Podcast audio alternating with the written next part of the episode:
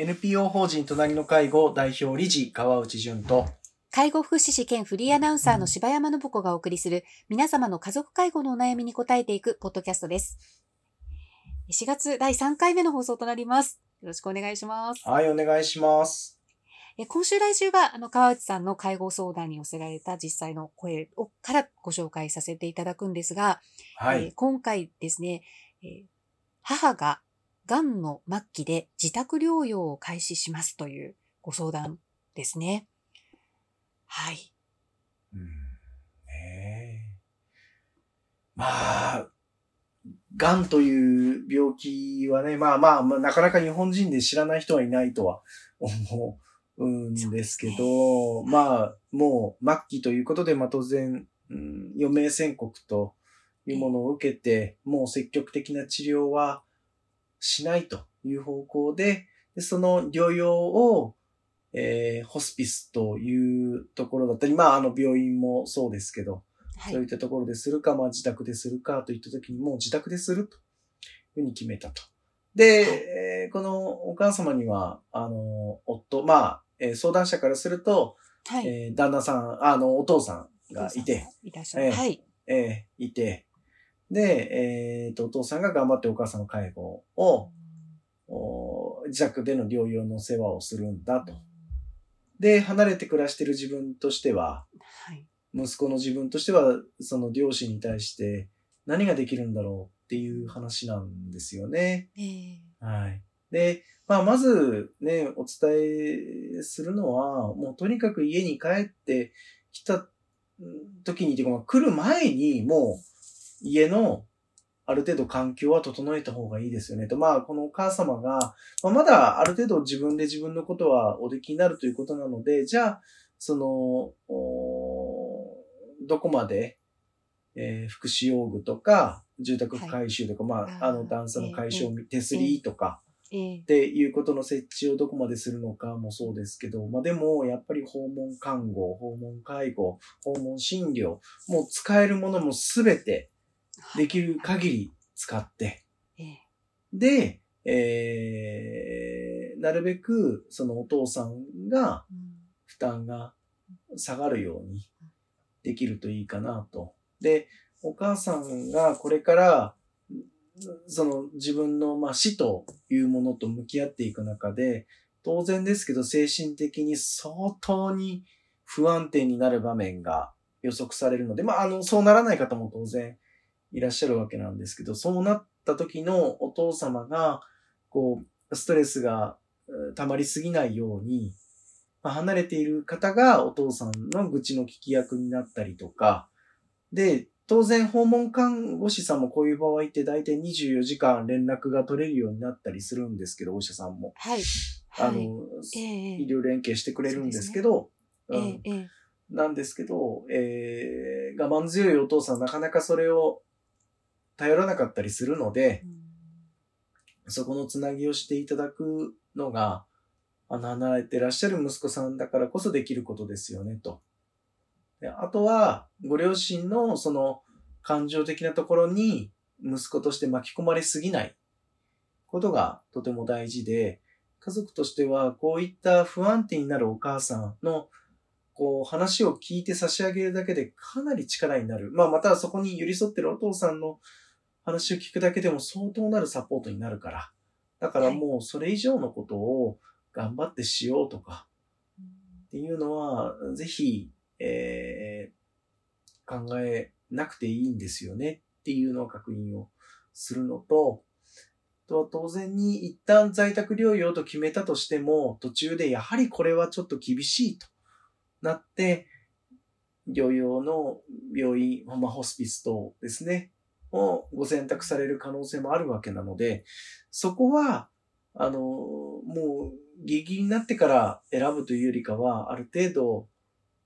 余裕のあるところで、まあ、万が一家ではちょっと難しいとなったら、ここに行こうというような場所を確保されてるっていうことが重要だろうなと思うんですね。で、まあ、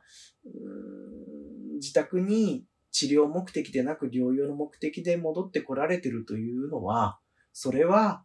もう何かをこう家族がいっぱい手を出して頑張って元気になってもらうというよりも、もう自宅に戻ってきている時点で一つ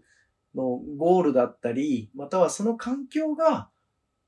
うんま、まあそこにいられるということが、はい。うん一つのお支援なので、だから、それ以上は無理をしてほしくないんですね。一番良くないのは、あの友倒れになってしまうことなので、はい。なので、あのーこういったご相談があった時には、家族がとにかくお気持ちを余裕を持ちながら関わる方法や、またその距離感をしっかり保ってくださいねっていうのは繰り返し伝えてますかね。はい。うん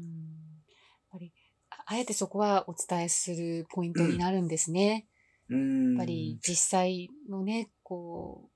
う、お母さんのご様子とかやっぱ見ていくうちにどんどんね、やっぱり気持ちが、やっぱりはい。動揺するんでしょうね、やっとぱり。当然ですよね。ねなんで私ばっかりこんな病気になったのとか、うん。本当は治せる医者がまだいるんじゃないのとかう、んそうですね。いろんな。うんっていうその葛藤があって、ああ、もうそういった気持ちもまかり通らないんだろうなっていう絶望があって、で、そういったこう厳しいプロセスを経た上で、あ、でもまだ私は生きてるから今のうちに何ができるだろう、何を話しておけるだろうというふうに、えーお受け止めされるケースも、まああるかもしれませんと。ただ、このプロセスをすべての方が、あの、踏んでいけるわけでもないし、まあそれはご本人の元々のご性格によって来られることとか、まあ自分の病気との付き合い方がどうできるかっていう話であって、周りがそれをなんとかコントロールっていう言い方はあれですけど、サポートしして、えー本人の受け止めを、本人の気持ちを、こう、ケアしようとかっていうふうに、頑張ってしまうことが、うん。むしろ、その、友倒れのリスクを増やしたりとか、うん、一緒に苦しい顔になっていってしまうと思うので、まあそうですね。自分は確かに苦しいけど、周りも苦しい顔をしてたら、やっぱり、さらに苦しくなってしまわれるので、うん、あの、いや、だからといって過度に笑ってくださいっていうわけではなくて、自然に関われるようなことが、あの、家族の、ご家族だからこそできる関わりじゃないかなと思うので、はい。だからそんな風にアドバイスしているんですよね。で、あの、うんまあ、または、あの、まあ、このラジオでも何度かお伝えしたかもしれないですけど、どんなに頑張って介護をしても、後悔はゼロにはどうしたってできない。むしろ、頑張れば頑張るほど、お後悔の念がより強くなってしまう可能性が高いので、まあ実際そういう方が多いので、ええ、その、お介護が終わった時のお自分の生活に、い介護が大部分占めてしまっていたら、それは終わった瞬間に強制終了するので、じゃあその自分の生活の大部分というのがいきなりなくなってしまった時に、強い喪失感が生まれてしまうと。でその喪失感が、より自分の気持ちというか、後悔の気持ちを強くしてしまうことがあるので、はい。だから、あのーなんでしょうね。親がこんな大変な時に、自分が子育てなんかしてていいんだろうかとか、うんうん、子供とそれこそ今だったら桜を見に行ってていいんだろうかってうんいう気持ちもわかるんですけど、はいうん、でもまず自分の気持ちをこう大事にしていただかないと、